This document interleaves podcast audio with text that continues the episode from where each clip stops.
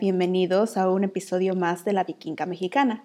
En esta ocasión les hablaré sobre dog sledding, que es un tema que me han pedido que les platique.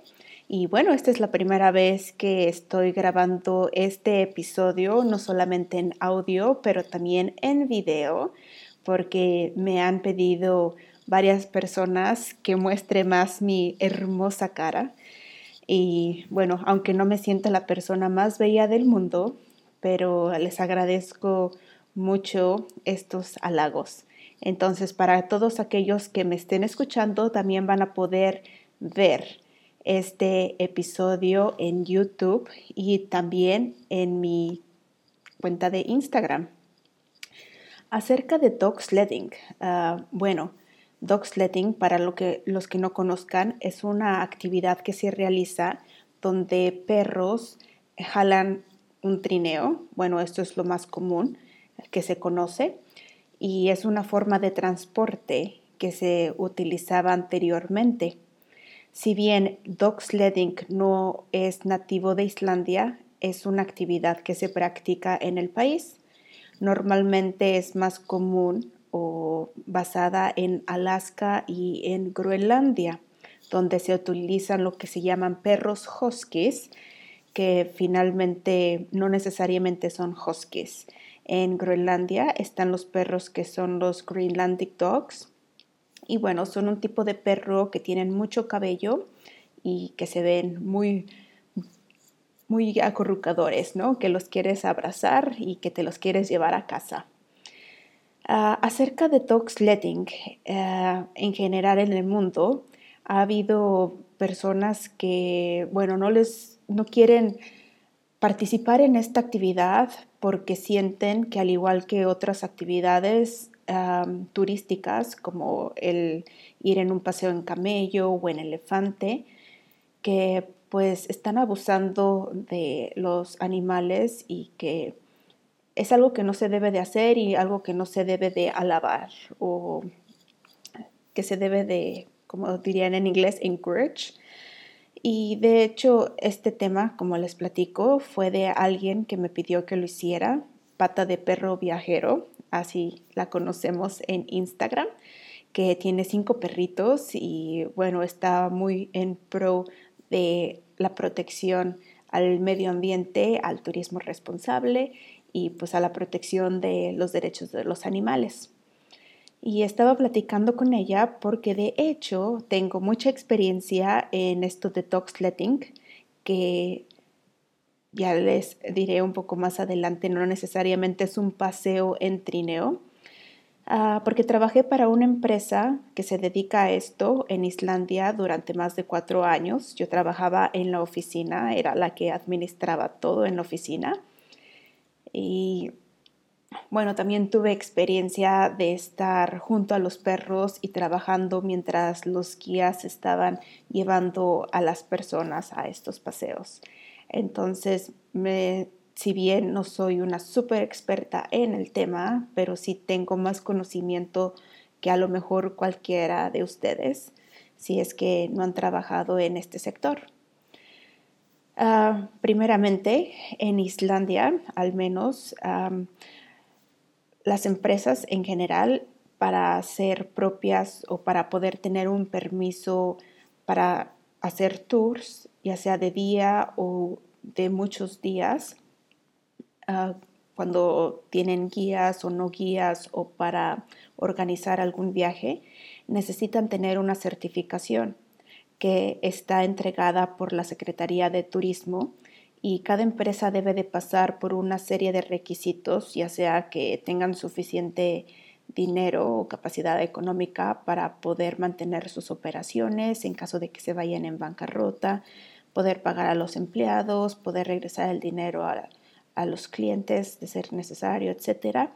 Y también está la parte de que las empresas sean responsables de tener un plan de contingencia y de la protección a los trabajadores y también hay revisiones continuas de salubridad cuando así sea necesario o también de los procedimientos o las operaciones que se hacen. respecto a lo de los perros, también está la asociación que se llama MAST, que no solamente revisa las operaciones estas de los perros, sino también es como la Secretaría de Salubridad Animal, que revisa que, por ejemplo, las granjas estén con el espacio adecuado, la comida, los utensilios necesarios para alimentar, por ejemplo, a los corderos, a, las vacas, a los caballos, etcétera, ¿no? Entonces todo está muy bien regulado, la verdad, en Islandia. Y bueno, al tener estos permisos no es tan fácil. Realmente se necesita pasar por una serie muy, muy extensa de trámites acompañado con un buen abogado y también con un contador y hacer mucho papeleo y tener capacidad económica también. hablando de esto, ah, siempre que viajen en Islandia, por favor fíjense que la compañía esté registrada con la Secretaría de Turismo. Hay un ah, símbolo especial que muestra que la compañía tiene el permiso para las operaciones. Aparte de eso, algunas compañías también tienen un símbolo que se llama VAKIN, que es como el ISO 9000, algo así. Entonces, esta es una certificación extra que las compañías a lo mejor deciden pasar por este tipo de, de certificación para que realmente se conozca que la compañía está operando de manera efectiva, con procedimientos necesarios, etcétera, ¿no? Eh, que su capacidad sea un poco más de calidad. Sin embargo, no todas las compañías tienen esta certificación porque también cuesta más y bueno, no es un pago único, sino que se tiene que hacer continuamente año tras año. Ah, así que no se asusten si cualquier empresa con la que contraten un servicio de, excursiones, por ejemplo, de tours en Islandia, que no tengan este permiso VAKIN. Y bueno, volviendo un poco a lo de los perros, donde yo trabajaba sí tienen estas certificaciones y son los pioneros del dog sledding en Islandia. Es una compañía que se fundó en 1990 aproximadamente y la empresa es familiar. Ah, no es quizás como en otros países, si ustedes han ido a hacer dog sledding en otros países que tienen cientos y cientos de trabajadores y quizás cientos y cientos de perros, sino en esta empresa éramos cinco trabajadores en total, con aproximadamente entre 40 y 50 perros. Digo, depende, porque, bueno, a veces vendíamos los perros quizás, o quizás, bueno, lamentablemente por la edad fallecieran, o igual comprábamos más de otro país, por ejemplo, ¿no? Importar para hacer crecer uh, la camada o para traer diferentes tipos de sangre, depende de las necesidades uh, del negocio en aquel entonces. Ya también les diré un poco un poco sobre eso.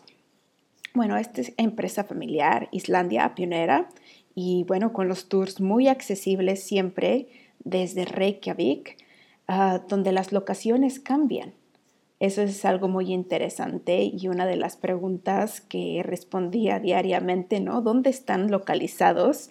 Y sin poder dar una locación exacta de dónde íbamos a estar localizados para el momento en que las personas iban a venir a, tomar a su viaje.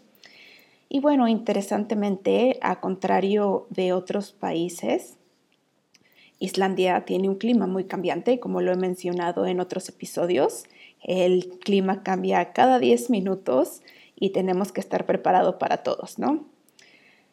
Ah, así que esta empresa trata de hacer los viajes muy cercanos a la capital para que sean accesibles a cualquier persona que viene a Islandia y que a lo mejor vienes con muy pocos días y que puedas ir a, experimentar o experienciar este paseo con trineos durante estos pocos días que estés en el país, ya sea en una locación que esté muy cercana al Círculo Dorado.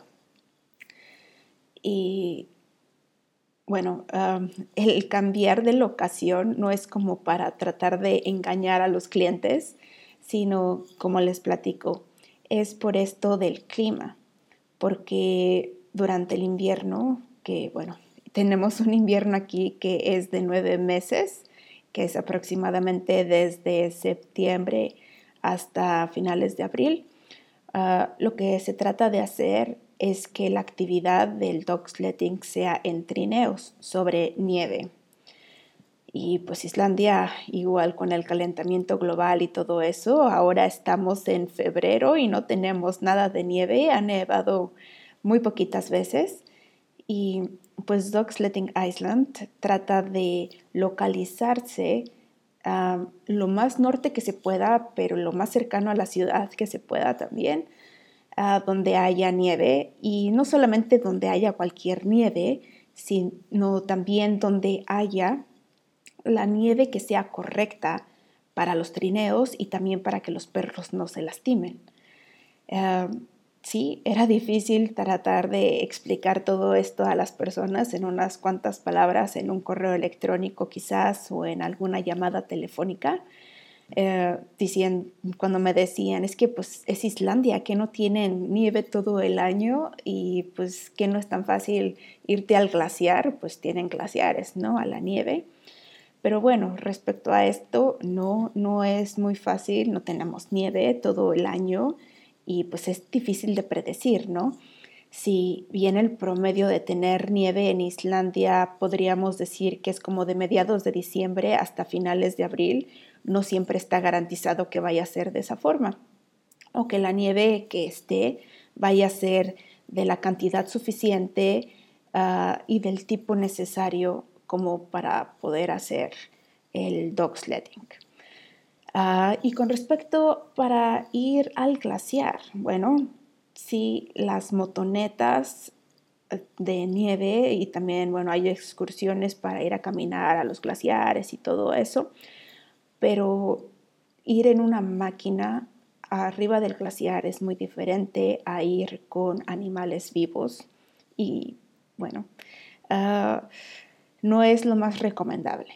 Y sí, ahora con el calentamiento global también los glaciares no son los no tienen las condiciones aptas como para hacer esta actividad en trineo ahí todo el año. Y sobre todo porque los glaciares, no todos los glaciares son los mismos. También hay glaciares ah, que están un poco más rectos, otros que están un poco más inclinados, etc. Y si bien los guías de del dog sledding están muy bien entrenados, también con máquinas especiales de GPS para saber dónde están los bordes ah, del glaciar. Como les había comentado en otro episodio, o sea, ir al glaciar no es como que te subas y ya, este, todo maravilloso. No sabes si vaya a haber una grieta y una grieta significa que vayas, te, te vas a caer como 30 metros abajo. Y, y que hay que saber a dónde ir realmente. Ah, entonces, por precaución en general, ah, la actividad del paseo con los perros se hace sobre tierra. Y bueno, ¿qué pasa cuando no hay nieve? Entonces se hace como con carritos, eh, lo que se llama hacer el paseo en tierra seca, que quizás no siempre va a estar seca per se, a lo mejor va a haber un poquito de nieve o va a estar un poquito congelado, pero cuando no se puedan usar los trineos ¿ah? para no dañarlos y tampoco pues ah, dañar la experiencia de las personas. Así que cuando no hay nieve se hacen estos paseos en como carritos buggy, donde depende no solamente aquí en Islandia, pero en otros países también se hace. Depende del tipo de carrito que tengan las compañías, pues te puedes ir como de dos personas, te puedes ir cuatro o cinco. Aquí en esta compañía pueden subirse cuatro personas adultas, quizás cinco personas en total si hay algún niño, pues porque tampoco quieres hacer que el perro o los perros jalen a tantas personas y siempre los grupos están acompañados de un guía. ya sea que estés en tierra seca o también en trineo, ah, siempre hay un guía que, que va con el grupo y que les va explicando todo sobre la actividad, también cómo cuidan a los perros, cómo los entrenan, etc. Ah, las personas también, una de las preguntas más frecuentes es como cuántos perros jalan los trineos y los carritos. Depende de las condiciones del terreno y también del clima, pero digamos que para los carritos se pueden usar quizás 12 perros y para los trineos depende del peso de las personas, ¿no? Se pueden usar 4, 6, 8 perros. Ah, y esa es otra cosa muy importante porque pues una de las preguntas quizás un poco más extrañas, no sé, que le hacíamos a los clientes es cuánto pesas, cuánto mides. Y pues la gente, sé que no en todos los países tienen una, una, una pesa en su casa y que a lo mejor tienen que ir a pagar por ella y eso, ¿no? Y dices pues así como, ahora que estamos un poco más libres de que el peso no importa, uh, pero en esta ocasión el peso sí importa, especialmente pues para saber seleccionar los perros que van a jalar ya sea el carrito o el trineo, para que no vayas tan rápido, tampoco tan lento y pues para que los perros no se lastimen.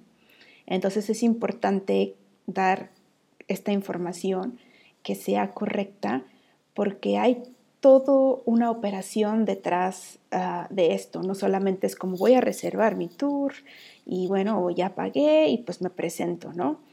O sea, detrás, o sea, en la oficina, lo que hacíamos es calcular el peso de, en total de las personas que van a ir en cada carrito o en cada trineo, a seleccionar los perros que se llevan bien consigo mismo, quienes han corrido ya, quienes necesitan un descanso, cómo hay que acomodarlos, etc.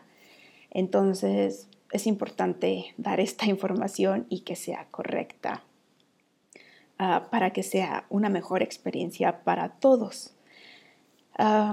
otra cosa también ah, importante mencionar es que también es igual que si van a ir a bucear, que también digan información importante sobre su salud, pues porque, no sé, a lo mejor algunas personas se ponen en pánico una vez que están buceando, pues porque es, están respirando de una forma diferente a lo que estamos acostumbrados. Y bueno, lo, en Dogsletting sí tienen que asegurarse también de decir cualquier información relevante a su condición física y también de salud también como quizás las personas que padecen de diabetes, que quizás deban de levantar la mano a veces y decir, bueno, o sea, sufro de diabetes y tengo, me baja el azúcar o algo, aquí está mi inyección o aquí está, me tengo que tomar un jugo o lo que sea. Pues lo mismo, por ejemplo, si tienes problema de espalda o sí, si tienes algún tipo de problema que sea relevante para la actividad pero también es importante saber todo esto para prepararse o para que los guías se preparen para el tour. por ejemplo, hemos tenido personas con autismo que van a los tours y que hay que saber cómo hablar con las personas, cómo explicarles, tener un trato diferente o igual si hay personas que no, pueden caminar largas distancias o que de plano no pueden caminar para saber cómo prepararse desde antes y tener todo listo para, para la persona, para darle la atención necesaria. Ah, las personas también preguntan, ¿y puedo realizar esta actividad ah, si estoy embarazada? Y pues la respuesta es no al menos aquí en Islandia, porque es simplemente cuidar de la madre y del bebé. Como ustedes saben, yo también soy muy pro a cuidarnos eh, como madres, pues porque ya he perdido a varios hijos que no solamente se pierden uh, tarde durante el embarazo, sino también se pueden perder como tempranamente durante los primeros tres meses. Y pues por más que sí, ¿no? A lo mejor quieres venir a Islandia y pues estás embarazada y dices, es que pues ahora sí que es ahora o nunca, ¿no? Pero pensando un poco más en todas estas circunstancias, si bien los terrenos donde se hace la actividad son un poco estables, pero pues quizás también va a haber algún golpeteo, ¿no? Ah, que no es una como hardcore activity, pero igual no se sabe cuáles puedan ser los riesgos para la madre o para el bebé que, que va a venir. Y bueno, si tú estás embarazada, ya quizás si quieras practicar esta actividad, bueno, la próxima vez que lo podrás hacer vas a tener a tu bebé, entonces también lo va a poder disfrutar. Ah, hablando sobre esto del embarazo en Islandia y viniendo durante eh, el clima invernal, es recomendable que se traigan um, eh, unas como spikes para poner, crampones para poner abajo de sus zapatos para que no se resbalen o si se resbalen que pues no se caigan, que eso los agarre un poquito más al suelo y también si no están acostumbrados a climas de invierno es muy importante como nota adjunta, mis papás vinieron la primera vez durante el invierno y les compramos sus crampones para caminar y dijeron, no, no, no, no, no los necesitamos. Caminaron afuera de la casa y lo primero que pasó, se cayeron de pompas y ya después no volvieron a salir. Entonces, no solamente para los embarazados, sino también para las otras personas, yo los uso cuando está el clima o más bien el suelo resbaloso. Ah, hablaba también de, eh, de, hacer este paseo de, con los perros, con niños, y pues es recomendable aquí en Islandia que si viajas con algún pequeño, que puedan hacer este, esta actividad a partir de los cuatro años durante verano y a partir de los seis años durante el invierno. Ah, no porque sea una actividad peligrosa o por los perros o eso, sino más que nada por el clima, porque el clima sí es muy cambiante, ah, especialmente en las áreas donde se realiza esta actividad, son, bueno, al aire libre y no hay árboles alrededor. Y pues si llega a ser mucho viento, es como cuando si alguno de ustedes ha ido a un paseo con las ballenas, que vas mar adentro, y pues no hay nada que te proteja. Y si bien la temperatura, por ejemplo, cerca de la ciudad es, no sé, 5 grados centígrados, ya dentro del mar baja la temperatura también. Y esto mismo pasa con, el, ah, con los paseos de dog sledding en Islandia, ah, ya sea en tierra seca o con trineo, pues son en campo abierto, ah, no hay, digamos, protección y pues lo que queremos es que los pequeños también disfruten el viaje, ¿no? No que sea como capricho de los padres, como, ah, yo quiero ir a hacer esta actividad y pues te voy a llevar a, a, la fuerza, ¿no? Durante 45 minutos, una hora y pues te aguantas, ¿no? Pues no queremos eso. A lo mejor algunos niños se van a quejar, otros se van a aguantar, no lo sé, pero bueno, es recomendable que durante el verano que los niños que se unan a esta actividad sean de cuatro años mínimo y durante el invierno de seis. Yo fui con mi familia y con mis pequeños y bueno, ellos acostumbrados al clima de Islandia, vistiéndonos como islandeses muy bien en capas y pues sí sufrimos. Ah, tuvimos que acortar un poco el viaje. Ya hay forma de comunicarse con el guía y decir, este, no, pues o sea, nos regresamos un poquito antes porque pues no, no vamos a durar, ¿no? Quizás. Ah, a veces hay forma de que se pueda hacer eso, como nosotros éramos cuatro en un trineo y que es la capacidad máxima del trineo, entonces sí pudimos haber hecho, ah, hicimos eso, pero ya seas que, no sé, seas una madre con un pequeño y pues hay otras dos personas en el trineo, pues no, no eres, eh, no es posible como regresarse, ¿no? Que esa es otra cosa. Ah, que no solamente es por como tu disfrute, el disfrute de los niños, pero pues también por respeto a otras personas. Por eso es ah, de la edad como mínima que se pide, ¿no? O sea, imagínate que estás en un trineo, tú, tu hijo de, no sé, eh, seis años, cinco años, pero hay otra, otra pareja contigo y pues el niño está llorando o quejándose, pues yo creo que ya ninguno de los cuatro disfrutaron el viaje, ¿no? Y pues eh, también pensar en los otros. Hablando de esto, sí les decía que en los carritos se suben cuatro o cinco personas, depende. En los trineos lo mismo, de cuatro a cinco personas. Pero ah, alguien me decía cuando puse una foto del trineo donde estaba, qué grande es su trineo. Pues es que este es un tipo de trineos, hay diferentes tipos y este es el que usan aquí. Y pues sí, es muy cómodo para sentarse porque te sientas con las piernas abiertas y eh, pero pues si eres una pareja, pues te va a tocar sentarte con una persona más o dos personas más y pues tienes que estar un poco flexible viviendo la experiencia porque todos van como en hilerita.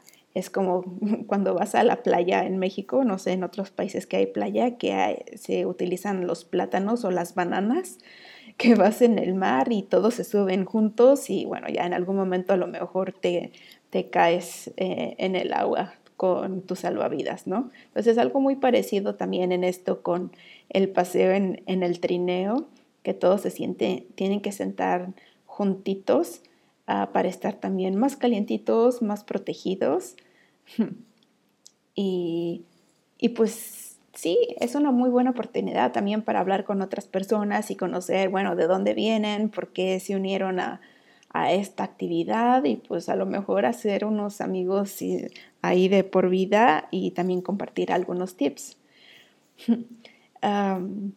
sí, ya he hecho varias veces el paseo con dog sledding, ya lo he hecho como tres veces en tierra seca y también como tres veces en trineo.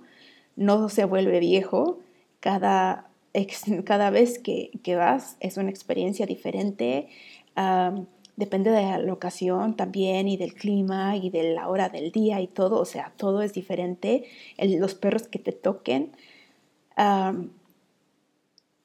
o sea, cuando vienes en invierno puedes ver el amanecer o el atardecer, eh, a lo mejor te toca algún viento y pues ya ves así como todo, todo nublado, neblado, con este, la nieve volando por todas partes, ah, te sientes como si estuvieras en un sueño o a lo mejor, no sé, el clima está un poco más caliente también. Durante el verano, haciendo el paseo en los carritos, pues irte muy cerca quizás de la playa o cerca de un río glaciar. Ah, no sé, las experiencias han sido diferentes, he ido con diferentes personas y bueno, no me cansaría de poder ir otra vez. Ah, con respecto a, los guías y a la crianza, podría decir, de los perros, es que los guías son certificados, ah, conviven con los perros día y noche, todos son familia. No es como que maltraten a los perros, que los malcuiden. Y eso me gustó muchísimo de poder trabajar con ellos, que los perros son como la prioridad número uno, dos y tres. Ah, había personas que me contactaban y decían es que quiero reservar con ustedes y ya estábamos sobrevendidos y les decía no, lo siento, o sea, ya no podemos. Te voy a pagar los millones para poder ir eh, a un paseo, ¿no? Me decían y les decía lo siento, pero no, o sea, los perros ya corrieron lo que debían de correr y no, tienen que tener su descanso. Y esta es a veces la parte que las personas no entienden, que, que respetamos a los animales y como les decía, tenemos ah, una hoja así como este perro ya corrió, o sea, tiene que descansar, etc. Y pues la gente no entendía eh, cómo es que no quieres tener más dinero. Pues es que no, ese no, no es el objetivo.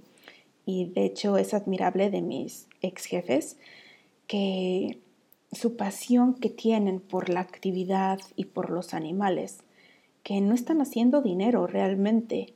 O sea, esta es su profesión, es su forma de vida más que nada. No es que este sea su negocio, así lo podría poner, que es como vives al día al día, pero lo que les gusta es levantarse temprano, levantar popó, limpiar el kennel, la casita de los perros, cuidarlos, o sea, estar al tanto de sus vacunas, de sus alimentos, de que si se enfermaron, etcétera, de que ven a uno medio triste, mejor hay que cambiarlo a otra casita, o no sé. O sea, de realmente preocuparse y conocer a cada uno de estos 50 perros. Y esto fue increíble que realmente conocen la personalidad de cada uno de ellos. Los perros todos tienen su nombre y saben, ok, este se lleva con este, este no se lleva con este. Entonces en el kennel, que es en la casa, digamos como el espacio donde tienen a los perros, que también varía de cada país o de cada kennel, como se le llama. Ah, depende de cómo los que se llaman mushers ah, quieran tener como el acomodo de, la, de, la, camada, ¿no?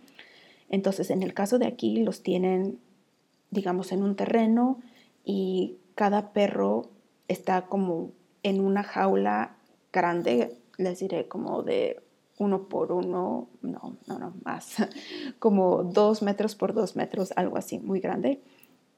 O a lo mejor uno está conviviendo con otro perro en el mismo espacio Ah, en otros países están como todos libres afuera, todos libres adentro, no sé, depende. Bueno, el caso es que los rotan, eh, pues si es como digamos una como, uh, digamos que podríamos llamarle como si estuvieran viviendo en un edificio, ¿no? Que a lo mejor pues te, lleva, te llevas con el vecino del, eh, del número uno y tú vives en el en el número dos, pero luego como que no te cae bien después de cierto tiempo y pues a lo mejor tú quieres ser más compas del que vive en el edificio número 5 y pues te mudas al número 4, ¿no? Ah, entonces tratan de hacer esto para que también los perros no se aburran y para que realmente estén conviviendo con los otros perros que le agradan. Y pues como en todas partes hay personas que no nos agradan y que pues mejor con esos mejor ni les hablamos y al igual con los perros, ¿no? Y que es interesante ver también cómo funciona, que los perros se llevan mejor con los que son familia, ya sea que sean tus hermanos o que sean como los papás o, los primos. Ah, y no todos los perros en, esta, bueno, le digo camada, pero no es camada como comunidad, no están todos relacionados con sí mismo, pero lo que tiene interesante es que tú puedes ver cómo está, quiénes, cuáles son familia, depende del número, de la letra con la que su nombre comienza. Por ejemplo, de, los de la camada C, todos se llaman con C, ¿no? Y porque la mamá era y ya saben, los mushers eran estos y estos y, y, conocen sus personalidades. Dicen, no, es que este es un poco, le gusta como más uh, ser así o hacer así. Y esto es lo que también ellos notan desde que son cachorros. de hecho, no les ponen nombre hasta que tienen, no sé, seis meses, un año, o sea, duran estos cachorros tanto tiempo sin tener un nombre, porque los cuidadores de los perros se esperan a ver cómo es la personalidad de los perros. Y ahí es donde encuentran quiénes son, por ejemplo, los líderes, que son los que van a ir primero en el trineo o en el carrito, o sea, dirigiendo a todos, quiénes son fuertes, que son los que van a ir hasta atrás, que se llaman los wheel dogs, que son los que van a jalar y cuáles son los otros ahí se van dando cuenta de eso y pues también de, como digo, de sus personalidades y en base a eso es que les ponen los nombres también. Que aquí en este kennel les los llaman de, acuerdo, tienen que tener un nombre de Groenlandia o Inuit y también nombres islandeses puede ser y pues algunos tienen también un nombre medio chistoso. Mm.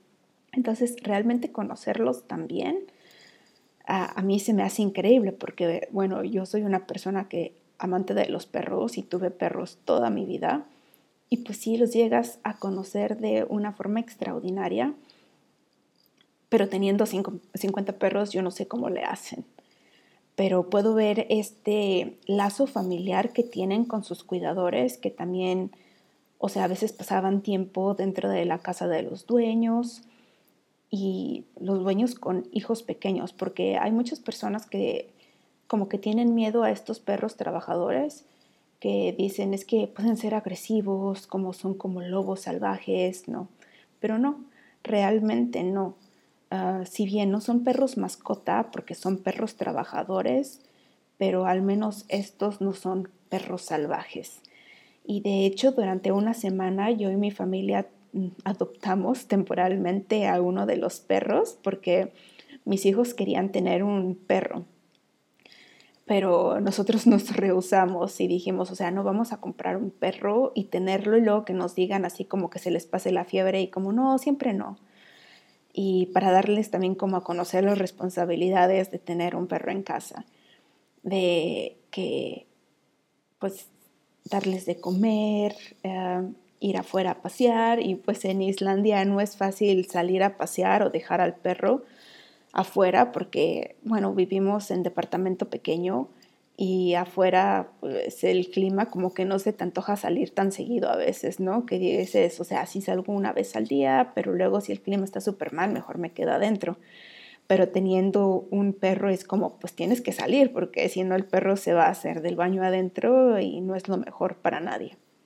Bueno, tuvimos al, a este perro, Makiu, durante una semana, un perro adorable, eh, una hembra, que de hecho es famosa Ah, ella fue la actriz, digamos, principal de una película que se grabó. Es una película de Noruega que ya salió, que se llama Amundsen, que es de, se trata de un paseo al Polo Sur con, perros husky. Entonces adoptamos por una semana a Makiu, que es una mezcla de un Malamut con un perro de Groenlandia, ah, medio grande, medio fluffy, súper linda, pero ahí notamos cómo son las diferencias de un perro mascota y un perro trabajador. Porque mis hijos estaban como intentando darle la pelota o algo y pues ella con cero interés al respecto y ha sido el perro que he tenido más callado de toda mi vida. O sea, no hacía ruido para nada, o sea, súper, súper callado. Y así lo puedes ver también con los otros perros de la, de la camada, como digo. para salir, bueno, quería salir seguido y pues muy, muy fuerte. Nos jalaba, o sea, le prohibimos a los niños que, la, que agarraran la correa pues porque estaba muy fuerte, inclusive para mí. Mi esposo es el que la agarraba más y nos hacía correr y bueno, ahí no sé, ganamos mucha condición física porque realmente sí tiene como ese como, o sea, necesito correr ya, no es como que la hacíamos correr. Y eso es lo que tienen los otros perros también, que no es que los estés usando para que jalen el trineo o el carrito, sino realmente están hechos para hacer esto. Eso es su pasión y que cuando no corren, o sea, están todos deprimidos y bueno, este, cuando no hay tours o lo que sea, ah, pues los guías los sacan a pasear, por ejemplo, los agarran en una bicicleta y pues así se, se van este, paseándolos o algo así, ¿no? Para que dejen como liberar toda esta energía que realmente sí necesitan y, y bueno, eso nos pasó con Makio y el cero interés por la, pelota también.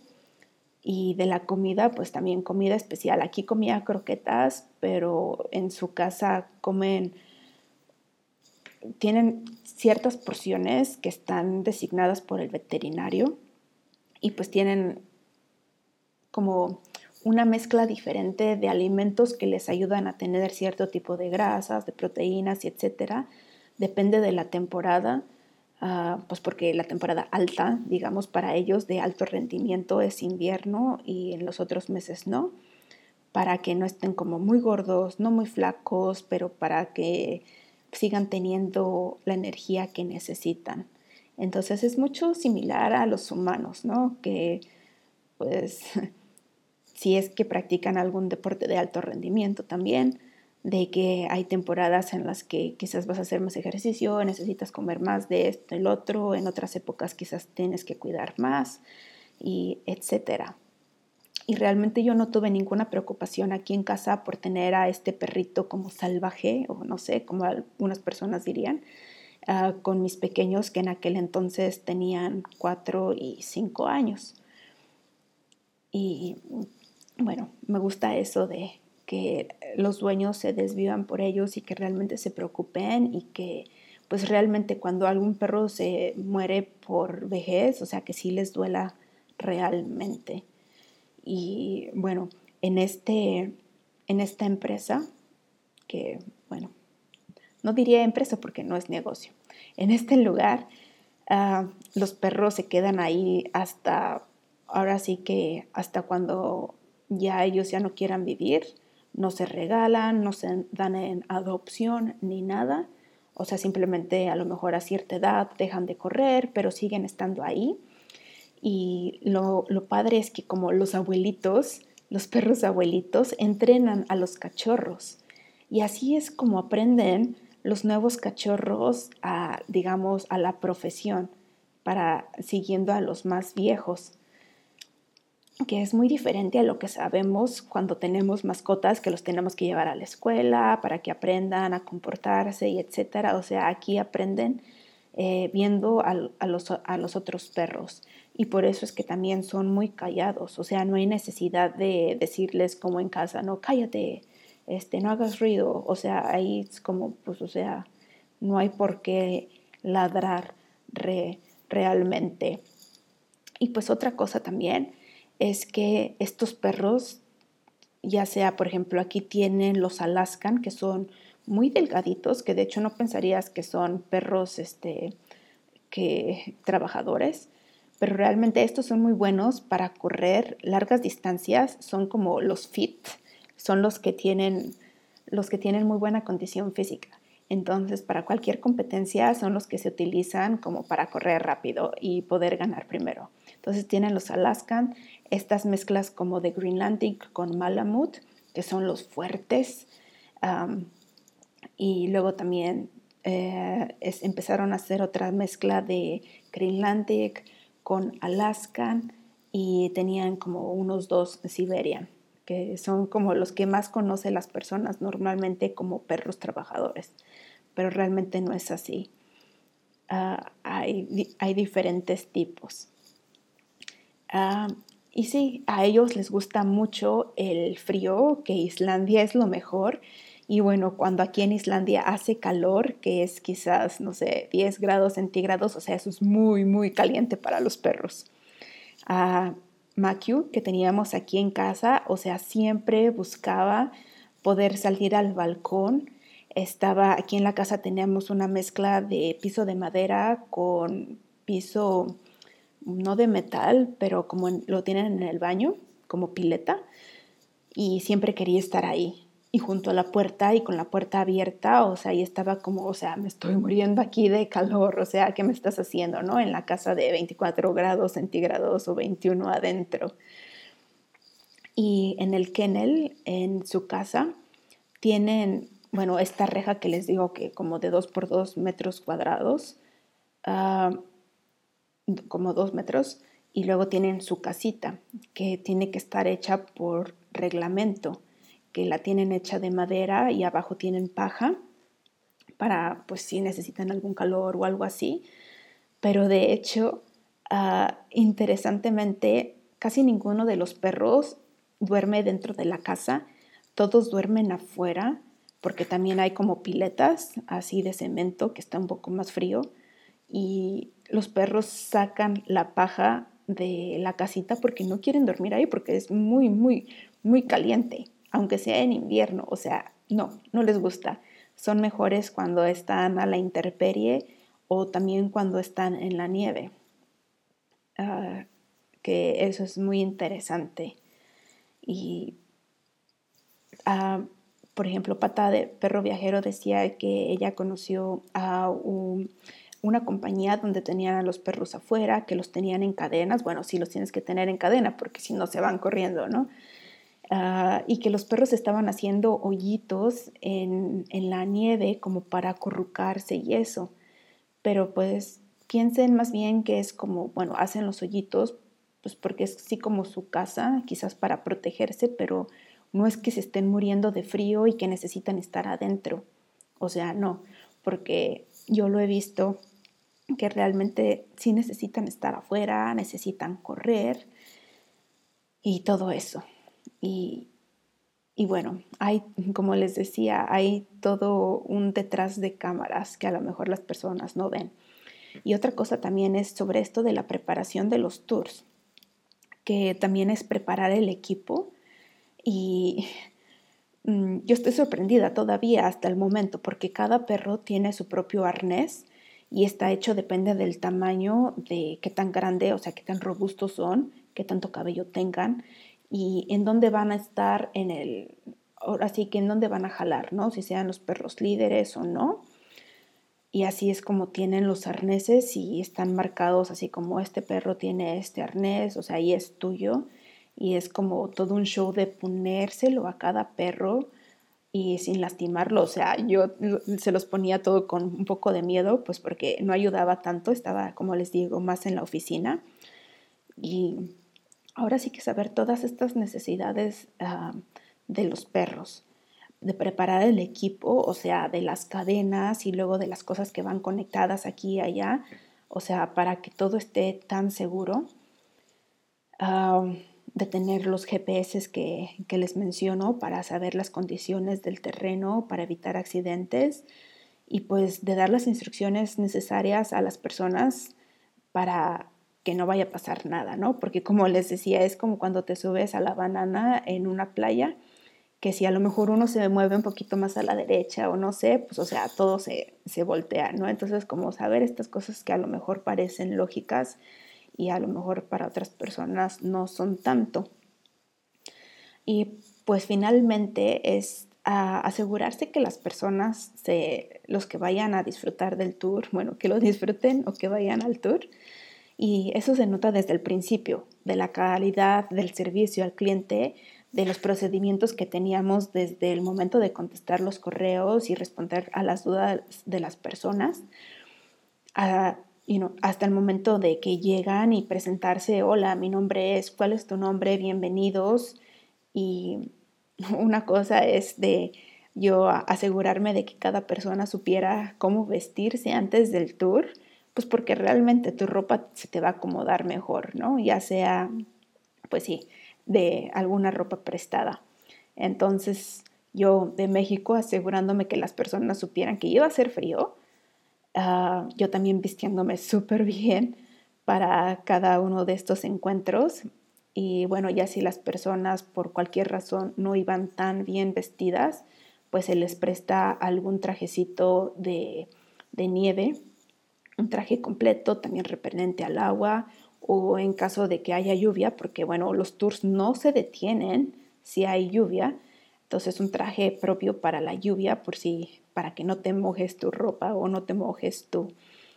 Y en Islandia pues siempre es necesario vestirse en capas, traer el calzado em, apropiado, que bueno, el frío viene más, o sea, si te tapas bien los pies, con eso a lo mejor sobrevives. Y sí, esto sobre la cancelación de los tours, que la persona me preguntaban, y si pues llueve, se va a cancelar, ¿no? No se, no se cancela porque eso no es como una razón aquí en Islandia al menos para cancelar los tours. La gente debe de vestirse bien para el clima, el cual es muy cambiante.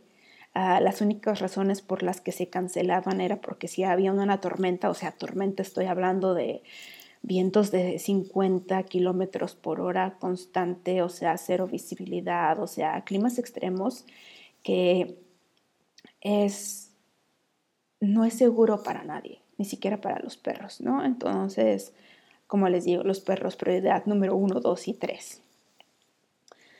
Y otra cosa también que quiero comentar en general sobre los tours en Islandia, que lo había tocado en otro episodio, es sobre el costo de los tours.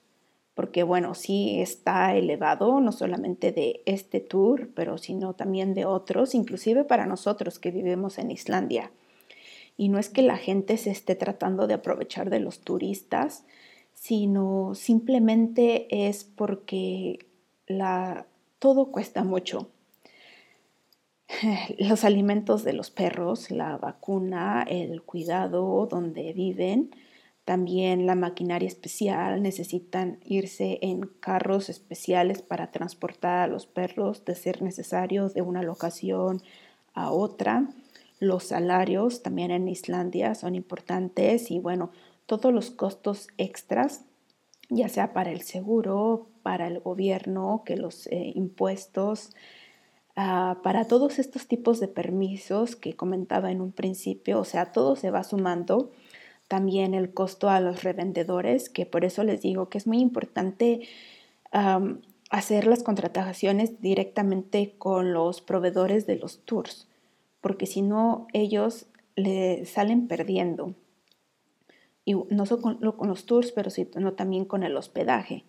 Por ejemplo, los Airbnb que tienen que pagar 20% a Airbnb por el servicio, etc. Eh, y bueno, todo esto por eso es que los costos de los tours en general o de cualquier cosa en Islandia este, está tan elevado no es como que se quieran aprovechar de ustedes, así que no se preocupen. Pero para todos los que son parte de mi página de Patreon, ah, que es patreon.com diagonal la vikinga mexicana, tienen 30% de descuento en todos los tours que, que opera Dog Sledding Iceland.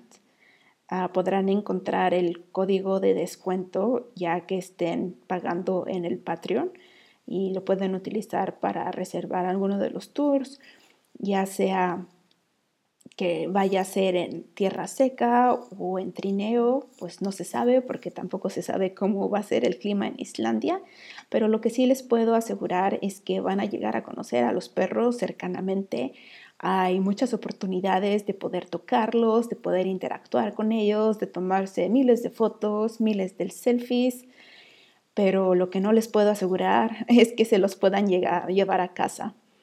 Así que lo siento por esa parte. Ah, si tienen más, em, más dudas respecto a los paseos dog sledding en Islandia, no duden en contactarme a hola arroba